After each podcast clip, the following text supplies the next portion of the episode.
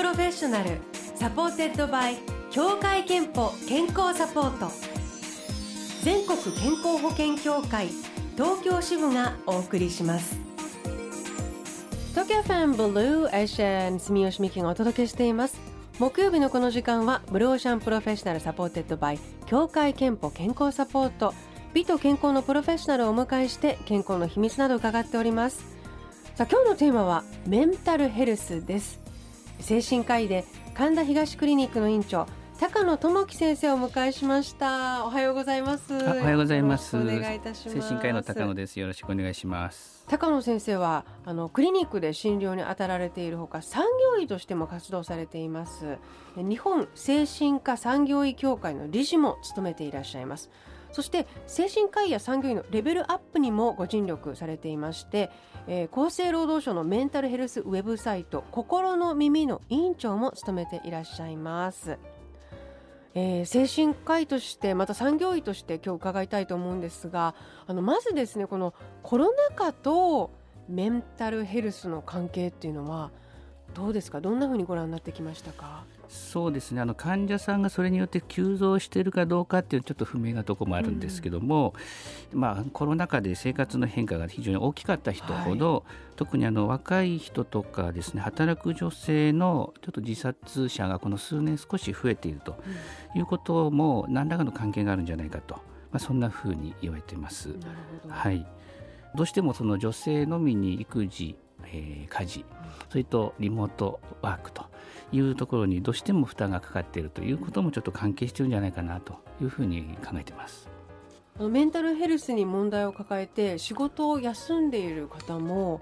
多いんでしょうか？はい、そうですね。あのこれあのいろんな統計があるんですけども、年々増えてて、まあ現在働く人の約1.7%ぐらいの方がメンタル疾患でお休みしているという、うん、そんなデータも、えー、あります。でこれは多い方、そうですねあの、まあ、100人のうち2人弱がお休みされてて、まあ、ちょっと前から比べるとどんどん増えているので対応が必要な状況というふうになっているかと思います。そしてお休みをしている方々だけが心配というわけではないそうですね。あのプレゼンティズムっていう考え方も、えー、問題になっています、うん。プレゼンティズム。はい。ちょっと聞き慣れないと思うんですけども、病気でお休みされている状態のことをですねあのアブセンティズムって呼んだりするんですけども、一方でそのプレゼンティズムっていうのは働いてはいるんですけど健康の問題が影響して、まあ、本来のパフォーマンスが発揮できない状態、まあ、そんな風な状態です。で特に最近あの国の方も健康経っていうですね言葉も少しずつ浸透してきてまして、はい、このプレゼンティズムというですねと考え方も大事じゃないかというふうになってきていると思います。えなるほど。じゃあ休んでる人が少ないからとかうちは大丈夫だとか思わない方がいいというかもしかしたらそのプレゼンティズムの方がいらっしゃるかもしれないと、はい、いうことなんですね。そうですね、はい、あのメンタルの不調、まあ、うつとか不安障害とかそういう時には私たちの一体何が起こってるんですか？えっとまあ、あのいろんな難しいあの分からないこともたくさんまだあるんですけども、はい、脳の疲労の蓄積が、まあ、回復せずに、まあ、いつもの脳機能が発揮できなくなっているために起きていると、まあ、そんなふうな考えられています。であのまあもともと脳っていうのはあの体と同じで何かちょっと疲労しても回復するという能力を持ってて、まあ、専門的にはホメオスタシスっていう言葉を使ったりしてるんですけども。えーと、例えばあの僕たち最近あのいろんなところに入るたびに体温をチェックされますよね。で外気温はすごく変わるんですけど健康であればあの体温が大体同じっていうふうになってると思うんですね。まあ、そういうふうに、まあ、メンタルの方も、えっと、回復する力本来は持っているということになります。はい、なるほど。あの一定の状態が保てるようにできている、はい、そのそ、ね、まあ、健康な状態に戻れる、本当は力があるけど疲労っていう割と、よくあるというか、ありがちな状態からのスタートなんですね、うん、きっかけがね。はい。一定の状態に保つホメオスタシス、はいはい、これをその、まあ、うまく保つというか引き出すにはどうしたらいいんでしょうか？そうですね。あの僕はよく言ってるのが食う寝る遊ぶっていう3本の柱、えーと、食べること寝ること遊ぶこと。でこれあのカメラの三脚みたいに3本がちゃんと立ってると、まあ、がっちりとしてるんですけども、うん、何かが少しえー、と欠けてくると少しずつぐらついてくるというふうに思いますね。すごい、はい、なんかあの食べる寝るはもう当然生き物としてなんですけど遊ぶが入ってるのがそうなんですね。結構意外ではい、あの遊ぶと、まあ、脳が喜ぶっていうですね、うんうん、状況が起きて、まあ、疲労している部分と違うところがですね脳が活動してその分疲労した脳が少し回復するというようなことも起きていると思います。うん、へえ、じゃあ結構人って体調崩しがちの時にあの食べてるかなとか寝てるかなっていうのをよく言ってるけど遊んでるかな最近っていうのも一つちょっと自分のチェックリストに入れてもいいっていうか。はいはいただ遊ぶだけじゃなくて遊び方、以前だったら楽しかったことがなんかあんまり面白く感じないとかそういう遊んでても感じ方が変わってきてる時ももしかしたらさっきのクーネル遊ぶの柱がちょっと弱っている可能性があるかなと。へなるほど。あとその睡眠は特にとても大事だということが分かってきているそうですね。はいそうですね。あの特にあの、えーと、きちっとしたですね良い睡眠では大事なんですけどもパワーナップなんていう言葉もあってまあお昼寝そうですね。良い昼寝のことなんですけども、うんうん、ただあのあんまりあの昼寝取りすぎると夜の睡眠が浅くなったり、はい、短くなったりとかいうことがあるのでちょっとコツがあって。えー、と3時午後3時までの間に長くても30分以内ぐらいの、えーと、昼寝は脳の疲労は回復するけど睡眠を邪魔しない。夜の睡眠を邪魔しないっていうあの効果があるとなるほど。じゃああの本当に夜になかなかお忙しくて眠れないという方は、はい、そのパワーナップもうまく取り入れながら、はい、あの自分のその睡眠環境を保つっていうか、はい、努力をした方がいいんですね。そうですね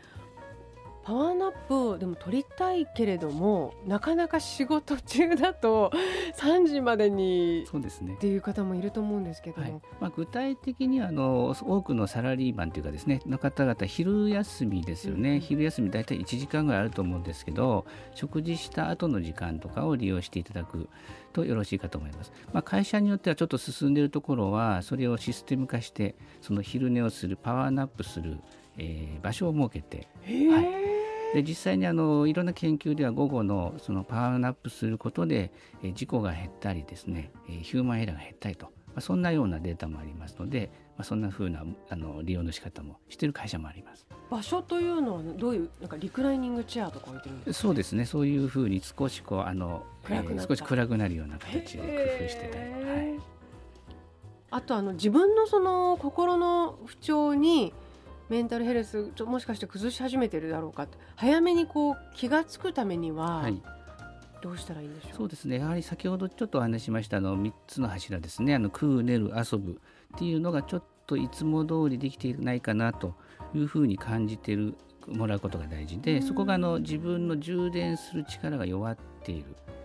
可能性があってそうするとまあそういう時間を少し確保するようにするか逆にそのエネルギーを使うことしなきゃいけないことをちょっと負担を減らす方法はないか、まあ、そんなふうに対処することが必要なのかなと思いますね。そうか、さっきおっしゃってたように、はい、そのいつも遊んで楽しかったことが楽しく感じられないということは、はい、ちょっと黄色信号かもしれないとか、はいね、あるいはいつも美味しく食べられていることがもう全然食欲が落ちてしまったっていうのも黄色信号だったりとか。寝つきが悪いとかやっぱり眠れないみたいな、はいはい、疲れてるのに眠れないみたいなのもやっぱりそうですね。はい、本当はあの健康な状態だと疲れると眠くなるはずなんですよね。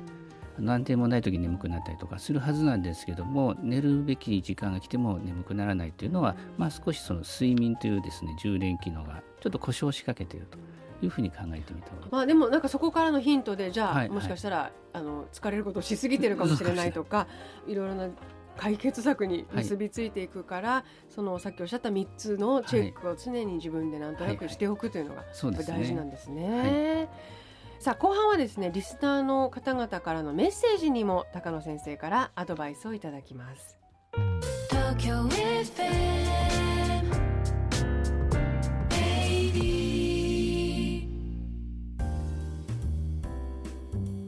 Blue Ocean Professional supported by 協会けんぽ健康サポート。今日は精神科医で神田東クリニックの院長高野智樹先生をお迎えしております、えー、今日はテーマメンタルヘルスで伺っています。前半ね食う寝る遊ぶ。この3本柱があのバランスよく整っていることが、えー、メンタルヘルス心の健康にとって大事ですよという話を伺いました。もしあれちょっとおかしいかもとか自分調子崩してるかもとその観察して気づいた場合早めに相談するのも大切だということなんですがあの産業医がいる会社にお勤めの方は産業医に相談できると思うんですけど、ま、例えば自営業とか、えー、主婦の方とかあの中小企業にお勤めの方とか誰にこう相談したらいいんだろうと思うかもしれないんですが。はいメンタルヘルスってところもですねあの体と同じように脳が司ってます。ですので心の病気ですね、まあ、そういうものがもしあったとしても体の方にですねえーと、症状が生じることは決して珍しくなくて、うん、例えば、えー、不眠もそうですし頭痛とかあと食欲が落ちるとかあの胃が痛いとか、うんうん、吐き気がするとかそういう胃腸の症状とかですね。ですのでまずはあのポイントはかかりやすいところにかかると。いうことが大事かなと思います。ですからかかりつけの内科医がいればそこに相談していただいて、えー、何もない場合もあるしもしかしたら体の病気が見つかるっていうこともありますので、まあ、そういうところがまず最初の一歩かなと思いますね。時間が過ぎてしまうよりは自分がかかりやすいところとか、はい、あと胃が痛いならじゃあその内科に行って相談してみよう、ね、あのまず行動することが大事なんですね。はいはいあの脳がね疲労することがこの心の不調の出発点だったりするというふうに前半おっしゃっていたんですけどその脳の疲労回復について、はい、なんか法則があるとはい、あのこの法則あの僕が勝手につけた法則であの右手と左手の法則って言ってます。はい、であの例えばあの右手で重たい荷物を持ってて、うんうん、だんだん重たくなって疲労してきますよね。そうすると左手に持ち帰る。えー、また左手も疲れると今度右手がに持ち帰ると今度右手また回復して持てるようになってる。っていう感じで脳の使い方もそんな風にしたらどうかという感じですね。ただあの脳の難しいとこはじっとすると嫌なことってずっと考え続けちゃうので、えーと、疲労し続けちゃうということがありますので大事なのは考えないっていうのは難しいので違う行動をするっていうのがポイントかと思います。なるほど。え、これは右脳左脳みたいな。いや、あのそそこまで単純じゃないんですけども、うん、あのいろんなあの脳で苦しいことを考える部分、特にまあ扁桃体とかそういうところって言われてるんですけど、あと心地よいことを考える場所とちょっと部位が違うところがありますので、ちょっと使い分けるっていう意識をしてみるといいかなと思いますね。それでさっきの遊ぶっていうのがそうですね。そういうことです。はい、じゃあまあ趣味でもあれですもんね。体と脳は結びついているから。はい体を違う形で動かせば脳も違う部分がねそういうことです。いつも歩かないなら歩くとか、はい、はい、逆に体を動かすってことは脳も動いてますので、うんうんうん、それに使う脳が動くっていうことになるかと思います。はい、えー、番組ではですね今回リスナーの皆さんにアンケートを行いました。心の健康を保つために何かしていることはありますか？と伺ったんですがイエスが71%ノーが29%でイエスと答えた方にじゃあどのようなことを行っているのかと伺ったところこのようなメッセージ頂いています。先生からもアドバイスがあればお願いします、はい、えー、東京都の30代の女性ネロネロさんからメンタルって一番大事だと思っています。メンタルケアとして私は休みの日は外で太陽の光を浴びたり空を眺めたりする時間を作っています。庭でサンドイッチを食べたり外で食事をしたり遊んだり体を動かしていますと。えーと、食事とかですね、えーと、遊ぶは今入ってましたけど、うん、日光のことも今書いてあったですね、えーと、脳内のセロトニンがですね日光を浴びることによって増えて、まあ、これはあの心を穏やかにするっていうですねホルモンの分泌が増えるということとか、あとぼんやりする時間っていうのは何もしてないんじゃなくて、うん、脳の中の情報を整理している時間と言われてて、えー、とデフォルトモードネットワークっていうふうな言葉もあったりするんですけどそういうふうなあの作用がされているというふうに思います。じゃあすごくあのメロンドさんはいいいいと思いますね。いいメンタルケアをされてるってことですね。はいはい、えー、新潟県の30代の女性かりんとうさん。健康の秘密は我慢しすぎないことです。ストレスが溜まったなと思ったらスイーツやお気に入りのドリンク、温泉、韓国ドラマなど好きなことにどっぷりと浸かります。心の健康を保つためにしていることは周りの信頼できる人に話を聞いてもらうようにしていますと。はい、えー、いただいています好きなことにどっぷりともう脳が喜んでいるので、うん、これはとてもいいことだと思いますね。それからの信頼できる人に相談するっていうのはあの信頼してできる人に相談するっていう行為そのものがですねその自分の脳の整理になるんですよね。整理しながらせっかく聞いてくれてる人にこうどうやって話そうかなっていうことが自分の整理になるので自分のためにもなってるし、まあ、相談を受けた側も自分に対して信頼してるから相談してくれてるということで、まあ、そういうですね信頼感も与えていることになりますお互い何も悪いことがないので大事に相談は大事と思いますね。もう一つ愛媛県の40代の女性茶子さんからいつも上司に会社でパワハラを受けています。上司の方はその気がなくてもされた方はものすごく心にストレスと恐怖を感じます。心のバランスを保つために私は愛犬と一緒にお散歩をしたり日向ぼっこをしたりしています。愛犬の可愛い顔を見るとストレスがなくなっていきますといただいています、はい。とても可愛い顔を見てこうほっこりしたりするのは、この幸せホルモンって言われてるんですけどあのオキシトシンっていうものが脳内に分泌されるって言われてて、まあ、そういうあの時間をですね大事にするといいなと思いますね。わかります。私も猫を飼ってるのであ。のすごくわかるなと思ったんですけれども、ね、でもあのやっぱりこのパワハラをしている方はその気がなくても、うん、された方はっていうちょっとその不一致があのどんどん脳の疲労というか心の疲労にねつながってしまうことってありますね。はい、最後にあの高野先生ご自身の健康の秘密を伺いたいと思うんですが健康の秘密はまるまるですで、はい、お願いいたします。はい、えっ、ー、と僕の健康の秘密はワクワクすることです。はい、あのもうワクワクはもう何でもいいと思うんですね。今日の帰りにあのカフェによってちょっと甘いもの食べようかなとかですね、まあ、そういうことが大事だと思います。うんうん、で、まあ、小さいワクワクを感じ取る習慣をつけるとその感じ取る力がどんどん増えてきますので、まあ、受け取りやすくなると思います。そうなんですか、は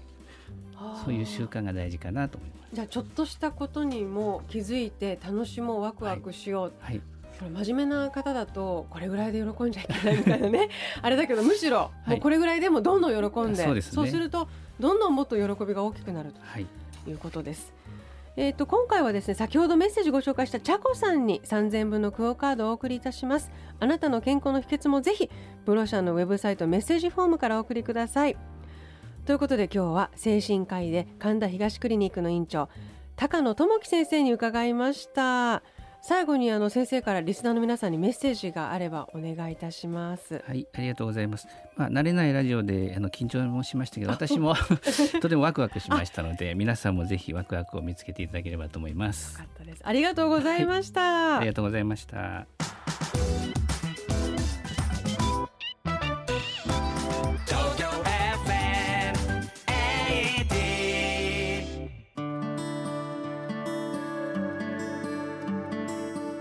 健康をサポートする協会憲法東京支部からのお知らせです。今国内で400万人以上の方が心の病気で通院しています。心の病気には誰でもかかる可能性があるんです。特にストレス度合いが高い働く世代にとっては職場全体で社員のメンタルヘルス対策に取り組むことが大切です。心の不調を早期に発見し職場復帰への支援を行うなどメンタルヘルス対策をしている企業では社員が安心して働くことができます。まずは心の病気について理解を深めることから始めてみませんか？ Blue Ocean Professional supported by 協会けんぽ健康サポート。全国健康保険協会東京支部がお送りしました。